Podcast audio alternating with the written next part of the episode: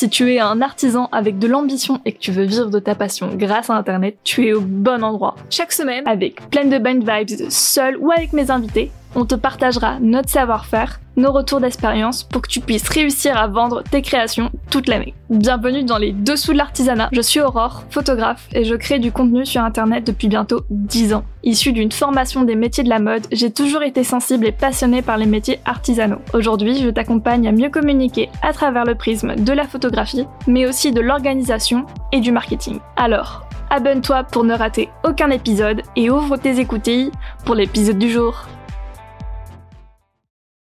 Je trouve que les artisans ont tendance à sous-estimer leur entreprise. Ma petite entreprise, mes petites créations, etc., etc. Environ 50% des micro-entreprises pérennisent leur activité à 3 ans et quasiment 80% pour des entreprises dites classiques. Et ça, c'est tellement chouette! Les artisans ont tellement de bons jours devant eux. Mais tu ne veux pas être dans les 50% qui échouent. Avec les différents échanges que j'ai eus, je constate que beaucoup n'ont pas le mindset de leur ambition. Je ne t'apprends rien si je te dis qu'aujourd'hui ça ne suffit plus d'être juste un artisan, mais qu'il faut aussi être chef d'entreprise. Et mine de rien, ça fait vraiment la différence. Je crois profondément qu'une entreprise artisanale double ses chances de réussite en se comportant en chef d'entreprise et en menant des actions de chef d'entreprise. Mais bien sûr, c'est plus facile qu'à dire qu'à faire. Moi-même, j'ai mis beaucoup de temps avant d'enfiler la casquette de CEO et d'arrêter de penser que mes clients vont tomber du ciel et que je vais vivre de photos et d'eau fraîche. Alors, est-ce que tu veux vivre de ta passion? Commence par arrêter de vendre à perte et de rester seul dans ton coin. On voit beaucoup trop d'artisans qui ne comptent pas leurs heures, qui ne se laissent même pas de marge dans leur prix et qui ne communiquent pas avec stratégie. Je te l'ai dit, les clients ne vont pas tomber du ciel. Hein. Il faut que tu aies un plan d'action pour que l'on connaisse ton existence et que l'on ait l'envie d'acheter tes créations. Un peu comme en photo, la différence va se faire dans l'intention que tu mets dans tes actions. Rien n'est fait au hasard. Je ne peux pas te déclarer que c'est la recette miracle. Mais d'après mon expérience et celle des autres entrepreneurs, c'est celle qui peut te mener sur le chemin pour vivre de ta passion. Déjà, commence par changer de mindset. Aie confiance en ton expertise. Rappelle-toi et note-toi les raisons qui t'ont poussé à te lancer. Pose des fondations business solides, sans ça, ton business va être bancal.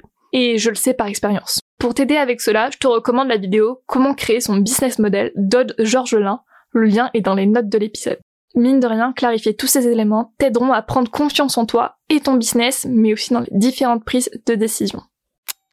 Ensuite, la stratégie. Quel grand mot, n'est-ce pas? Selon moi, une stratégie, c'est un support, un objectif, un plan d'action et des actions. Le support, ça va être ta réponse à ces deux questions. Comment veux-tu que ton client te découvre Et où se trouve ton client idéal? Par exemple, une maroquinière qui veut faire de la maroquinerie pour les musiciens. Coucou Lauriane, si tu écoutes cet épisode, je te mets son compte dans les notes pour découvrir son magnifique travail. Elle n'est pas du tout à l'aise avec les réseaux sociaux. Du coup, elle veut que son client la découvre par recommandation dans des magasins spécialisés, le bouche à oreille, etc. Et ça tombe bien parce que son client idéal ne va pas être sur Instagram et préfère la recommandation de professionnels de la musique pour protéger son instrument. J'espère que tu vois ce que je veux dire l'objectif. Tu peux le faire à court, moyen ou long terme. Faut que ça te motive et non que te décourage et soit suffisamment réaliste pour l'atteindre. Je ne vais pas trop m'attarder sur le sujet, il existe plein de contenus pertinents que je te mets dans les notes de l'épisode. Mais voici un exemple histoire que tu comprennes où je veux en venir. Personnellement, mon objectif pour Instagram est de convertir mes abonnés en clients et de créer du lien, de la confiance entre nous. Mais un objectif sans plan d'action, ce n'est juste qu'un rêve inatteignable. Pour cela, tu vas aller petit pas par petit pas. Vraiment, j'adore cette méthode. C'est lister toutes les actions nécessaires pour atteindre un objectif et tu vas les quantifier, les planifier dans le temps, car sinon ça sera trop facile de les procrastiner. Reprenons l'exemple précédent. C'est bien joli de vouloir convertir et créer du lien, mais comment faire? Avec du contenu promotionnel, en me montrant et en utilisant mon branding, partager un peu de ma vie perso, mes passions, mes galères, en étant régulière, en faisant participer mes abonnés dans mon processus créatif, etc., etc. Vraiment, fais un bon brainstorming avec toi-même et vois ensuite pour trier et ranger toutes ces idées. Je l'accorde, les réseaux sociaux, c'est vraiment particulier car c'est un travail constant. Maintenant que tu as la théorie, faut passer à la pratique. Et rien de mieux que de prendre confiance en soi qu'en ayant les mains dans le cambouis et en expérimentant. Alors arrête d'hésiter et fais-le. Si c'est bon pour toi ou ton client idéal, fonce. Un dernier mot pour la fin, trust the process, ou aie confiance au processus en français. J'espère que cette phrase résonnera en toi autant qu'en moi, et que tu vas planter toutes les petites graines de la réussite pour vivre de ta passion.